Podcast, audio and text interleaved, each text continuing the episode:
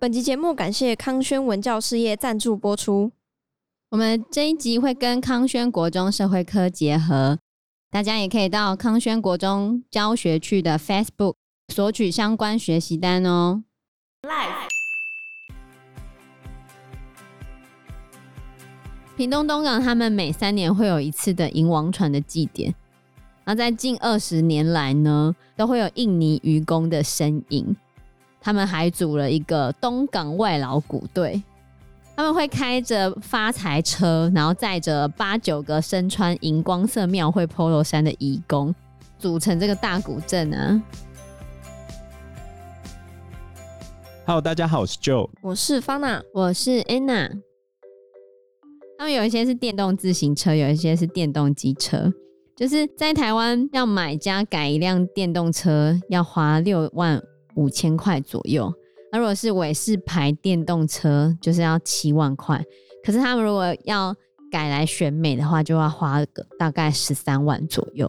哇，这不便宜，可以买重机哎。对啊，所以会来改车这一种，通常都是还没有结婚的义工。哦，对对对，因为 没有牵挂，因为已经结过婚的就不会花钱在做这些事情。那已婚的义工，他们的兴趣是什么？你知道吗？是什么？运动吗？不是。去钓鱼哦，钓鱼，因为钓鱼不太需要花钱，所以已婚的义工们在台湾的兴趣，他们就会去钓鱼这样子。哦、然后未婚的义工就很喜欢改车，因为现在的义工非常流行骑这种电动自行车，就两种嘛，一种有脚踏板，一种没有脚踏板的。嗯，主要原因还是便宜啦，然后不用考驾照嘛，所以有电动自行车的业者表示。他从二零一九年起，电动自行车的销量大幅增加，尤其是桃园中立哦，嗯，它占了七成的生意哦。是哦，那一台电动自行车大概是多少钱？最初阶只要两万啊。哇，那很便宜。如果根据交通部的调查的话，二零一五年台湾的电动自行车总共大概十五万辆，到了二零二零年的时候，已经达到五十万了。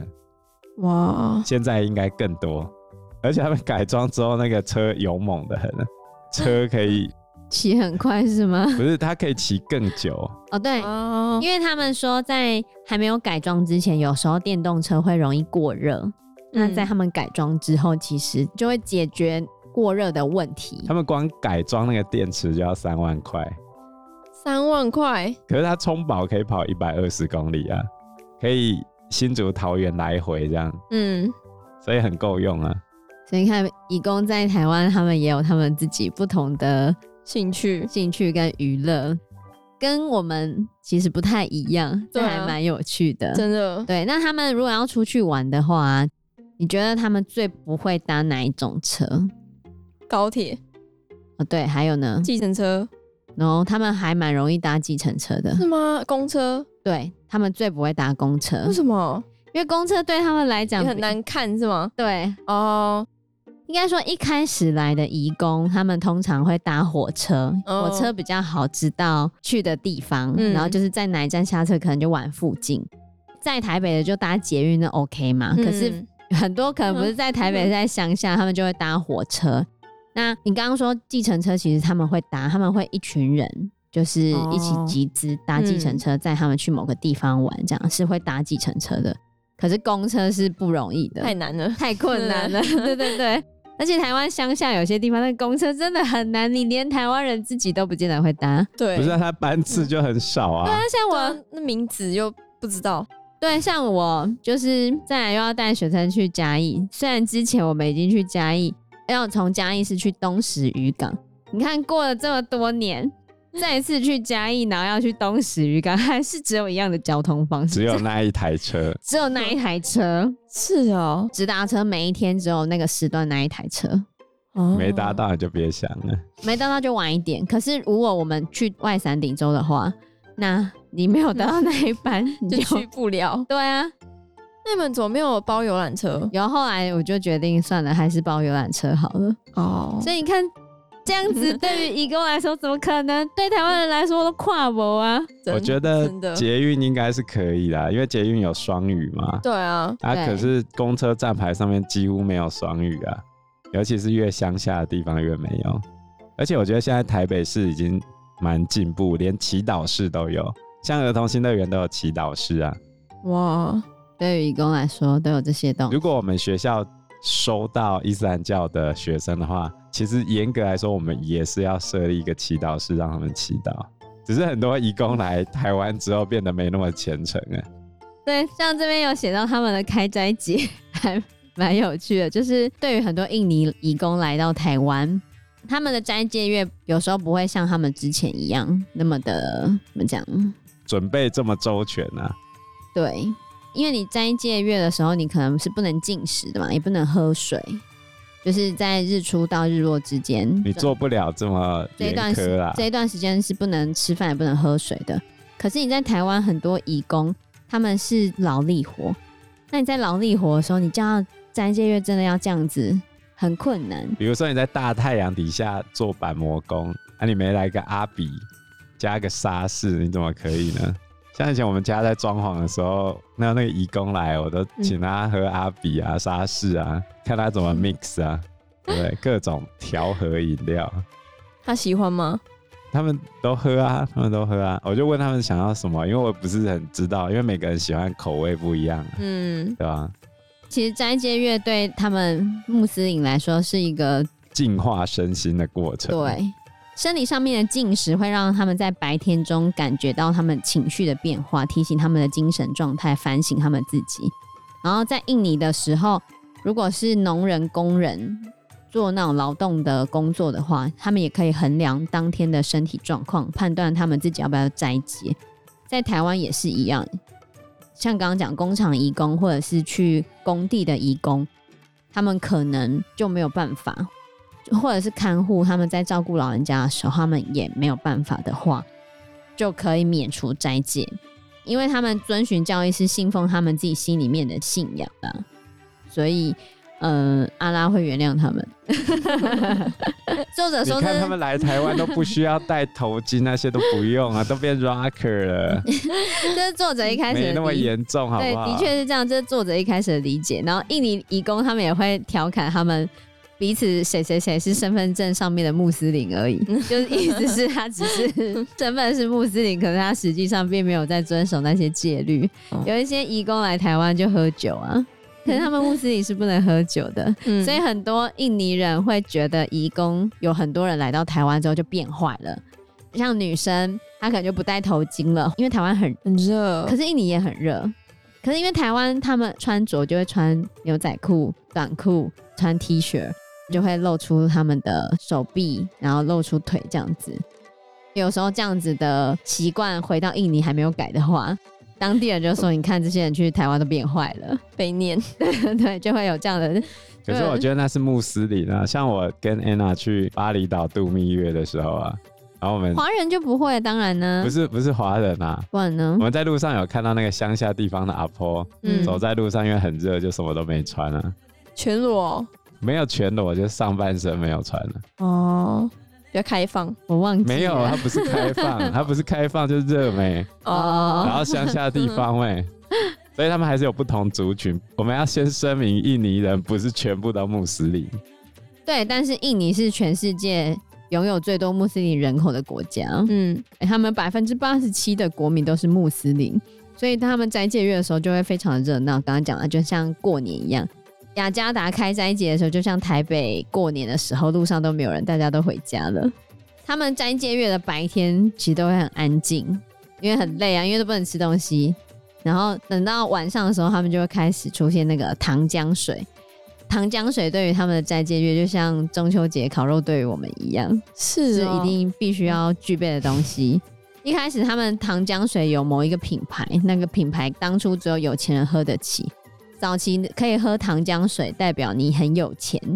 可是到了后期呢，开始有其他糖浆水品牌之后，糖浆水就变成印尼的开斋代表的饮料。所以斋戒月的时候会有一些迷因图说，当广告开始出现糖浆的时候，就代表开斋节要来了。他们喝糖浆水的主要用法就是开水泡开，然后加入碎冰，或者直接加在剉冰上面。教料理的老师，他就想说，那糖浆水那么甜，我给他加气泡水，这样 O 不 OK？对，义工他们喜不喜欢这样？不行，不行啊，不够甜哦，他们要很甜，所以他后来想了另外一招，用雪碧替代气泡水。哦，OK，OK，OK，大家超爱，是这样子啊、哦？对对对，那一定爆甜吧？印尼糖浆汽水。天哪！他们就一定要喝啊，这是他们代表的印尼风味饮料。对，在斋戒月的时候，他们白天会克制欲望，然后日落的时候就会感到放松。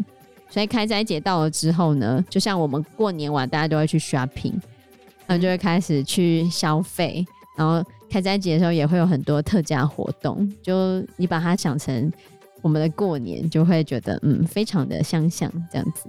哦，那台湾之前我们也有举办开斋节，就是在台北火车站附近。在开斋节看起来很欢乐、很和平，可是开斋节对他们而言，就是也是像我们过年的时候，老人家长辈就会问说：“哎呀，你为什么还不结婚呢、啊？你怎么今年赚了多少钱？怎么还不交男女朋友？怎么还不生小孩？”呃，各种白目问题。对对对。所以他们在台湾面对开斋节的时候就不会有这个问题，oh. 因为他的亲友都不在身边，就比较自在，比较放松一点。嗯，对。但是他们等于也可以在别的地方重温他们过节的这种气氛。而且他们在台湾也会成立自己的家族系统。啊、哦，对，作者里面访问到的很人呢、啊，他们会像我们国中或高中阶段，有时候不是都会。说谁谁谁是我的妈妈，嗯，谁谁谁是小孩之类的，谁是爷爷？对对对，他们也会这样子。就是移工社群里面，如果有那种年纪比较大的，他们就会昵称年纪最大的那个义工是妈妈。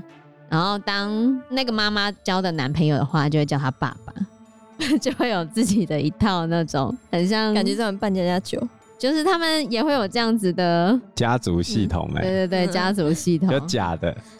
有点类似我们现在热播的动画《Spy Family》间谍加加酒，或者，或者有点像以前玩线上游戏的时候，不是会有工会，工会里面会有各种身份，嗯，也有一点像那种感觉，很有趣。对啊，然后因为作者他其实访问了很多移工，中间有去访问到雇主怎么去看待移工的，这边得到一个很有趣的结论，就是雇主跟看护不可能是平等的。这非常合理，嗯，对，因为雇主跟看护的关系就像老板跟员工嘛，本来就在，就像我们对面的那个 义工都叫我们邻居叫老板啊，对啊，这也是事实啊，就付钱的是老板，就像那个计程车司机也叫我老板啊，嗯，对不对？我一高兴我就有钱一百九十八块，我就拿两百块跟他讲不用找了，在讲什么？啊，这样那个义工是住在雇主家，对啊，哦，就像。之前安娜她的九十几岁的奶奶也是义工在照顾她。嗯，她最后一任的那个义工其实也来没多久啊，可是她奶奶他们家的生活环境并不是很好。哦，对，并不是很好。我奶奶是个勾不凶，就是储物癖。对，她可以把所有的东西都堆在家里面，严重的储物癖。我奶奶家真的非常的 dirty。可怕，对，所以我一直觉得那义工很辛苦。对，老实说是这样子，到九十几岁还在囤东西，他以前的东西都不会丢啊。他们要收东西，他会生气哦。我们曾经有帮我奶奶整理后面的一个房间哦，我们整理了过期四五年的运动饮料，嗯，然后他有非常多的锅碗瓢盆，可能就是选举的时候人家送的。都放在他的那个仓库里面，嗯，然后拿出来的时候，那个纸箱都已经糊起啊，就纸箱都已经风化、风化了的那一种。然后我们整理了门口堆了一大堆垃圾，真的就是垃圾。然后后来有些时候破烂的，就说要过来帮我们载走。我爸很开心，就很 棒，嗯，就不用等垃圾车或者是另外处理。结果我奶奶很生气，跑出来骂我们。说这些东西都可以用，我想说哪有可以用这些垃圾？那个饮料都已经过期了，是要给鬼喝哦？就这样子，还有丢成吗？最后把他拉走啊，真的是很可怕。我到现在还记忆非常之深切。义工要住在那种环境啊。对，我也觉得有点可怜，而且没有冷气。对，天哪，太辛苦，没办法想象。然后那时候他辛苦，奶奶在守灵的时候，因为我有去嘛，因为他们住在后龙，然后那个、嗯、他刚好是在市场的前面，嗯、然后后面是市场。嗯，那市场是不是会有一些肉类脏水排到水沟里面？然后我凌晨的时候要去便利商店买东西。然后我突然发现，整个 block 整个街区的所有水沟里面都释放出那种厨余的臭味。嗯，然后是整个区啊，你完全躲不掉的，在各处都闻得到。然后一共要住在这种环境，可是很多乡下的，你住那种三合院或者什么，就都是这样子。三合院空气好啊，不一定。他说养鸡养鸭，附近都会是那鸡鸭的臭味。你羞羞贼。就是、好辛苦哦，好像想象，就是你有一些有一些乡下的地方，就是请义工过来照顾家里面的长辈。那为什么长辈不愿意离开那样子不好的环境呢？啊，他们就住习惯了，要求他们来我们的家住，他还不愿意。不过我奶奶有别的原因啦，因为我奶奶要照顾她那啃老啃了一辈子的儿子，就是我阿伯，他就坚持要给我阿伯钱。所以他一定要回去住他的地方，这样他才可以给我阿伯钱。他们两个一起住？没有，阿伯会时时刻刻来跟他要钱。哪里来那么多钱？自己的存款？我奶奶是退休老师，那个时候她还有十八趴，可是最后十八趴被砍掉，只剩下你好像只可以放一百万在户头里面，然后每一年十八万，一年十八万就是每个月一万多吧。那是他十八趴的部分，他可能自己还有退休金的一些存款，或者是其他的收入。嗯、因为请看护的钱是我奶奶跟我姑姑一起付的嘛，所以我奶奶等于只要负担他自己生活费就好了。可是他都过得很刻苦哎、欸，他东西都是早上吃不完留到中午吃，中午吃不完留到晚上吃，他舍不得给自己吃好一点的东西，他就是要把钱给他那不成才的大儿子。然后他就不愿意离开后龙。他曾经有短暂一段时间去我家住，可是后来他还是回去了，因为瓦北会跑到我家跟我奶奶要钱，然后我爸就很生气。我爸那一阵子高血压就压起来，这样最后没办法，我爸还是让我奶奶回去后龙，然后我阿伯就会继续去跟我奶奶要钱。他奶奶往生的那一天。还是去帮他阿伯借钱，因为他已经付不出那个钱了。这很扯哎、欸。对啊，那这样现在你阿伯怎么过活？谁知道？就拿他奶奶分的那个遗产呢、啊？我爸跟我姑姑又把留下来遗产的现金分成三份嘛，嗯，一份给我阿伯，然后我阿伯拿了之后，不知道好像过多久就花完了，花完之后又开始来跟大家要钱。对。就是你家里出了一个啃老族，啃全家人了，就会这个样子，非常之可怕。所以我觉得我奶奶的看护义工非常的伟大，她陪着我奶奶在那样子走过这一段，对，还有家族的纷争，对啊。所以你看，义工有时候已经变成是我们家族不可或缺的一部分了。可是你看哦，我的外公外婆其实也是义工在照顾，可是在照顾我外公外婆的义工。有自己的房间，有冷气，然后有电视可以看，然后我舅舅舅妈时不时还请他出去吃好料的，因为跟着我外公外婆一起去吃，都是吃非常昂贵的，然后可以住在天母。哇，对，所以你看，连出国都带着他出去玩哦。你看，就是你要当义工，就要运气放亮，不是？不是，就没有啊，就是运气啊。哦，运气好到好的雇主。你就可以 爽过，虽然他不可能把你当成真正的家人，可是可能你会生活过得比较好。我觉得义工也看运气了，真的。所以我觉得一开始分到什么地方的义工，基本上就决定了他们会做什么事情。比如说这本书里面还提到屏东东港的移工，那你一想到屏东东港，应该就跟捕鱼有关嘛？他们还加入了这个屏东东港最特殊的一个民俗活动，就是迎王船。对，屏东东港他们每三年会有一次的迎王船的祭典。那在近二十年来呢，都会有印尼渔工的身影。他们还组了一个东港外劳鼓队，他们会开着发财车，然后载着八九个身穿荧光色庙会 polo 衫的义工在上面。他们信这个吗？他们信这个吗？没有啊，他们没有信啊。可是他们还，他们就想要加入这个 festival，凑热闹。对啊，他们 他们就是也是有组成这个大古镇啊。而且在二零一二年的时候，他们还跟蔡昌宪哦，那个演戏的，他是唱歌的吧？蔡昌宪不是演那个？他一开始唱歌，后来演戏啊。那些年，但是他一开始是唱歌出身的。就蔡昌宪有跟东港最夯的这个大古镇演出，然后二零一八年的时候呢，就是也有外籍渔工组成古镇。显现出他们的热情，所以非常的有趣。作者他自己有在二零二一年，也就是去年十月的时候，看到这些愚公在庙会里面的身影。他们会挂着镇龙宫大鼓队的布条，可是他们鼓声跟我们的鼓声是不一样。他们会唱他们的爪哇民歌，还有印尼皮影戏的歌曲，还有伊斯兰教的拜拜歌，跟他们的庶民流行音乐，然后结合这个活动。对，哇，太酷了吧！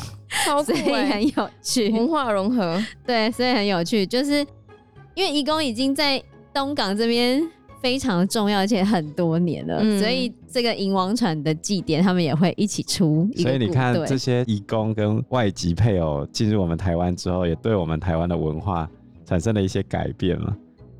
我觉得有很多有趣的东西啊。但这边有写到说，以前大家对义工的印象可能就都不是很好，就是常常都会说他们会有很重的香水味啊，讲着我们不知道的话语啊，然后讲话很大声啊，都在直播啊，嗯、就是我们对于他们的描述可能都会有这些有点歧视的感觉，对，有点歧视。但是作者里面有提到说，也许有时候我们可能不是歧视，可能只是好奇。嗯，对，我觉得就像我们说，他们为什么一直都在直播，嗯、可能不见得是歧视，可能我们会真的想要知道说，为什么他们一直在做这件事情。那你从这本书了解之后，就知道说，哦，原来那个对他们来讲是一种喘息，是一种可以逃脱现实、逃脱这辛苦的生活的一个小小的寄托。那我们就可以理解了。所以有时候我们只是缺乏对于他们生活的理解而已。其实你就把他们当成我们自己的朋友、家人看待。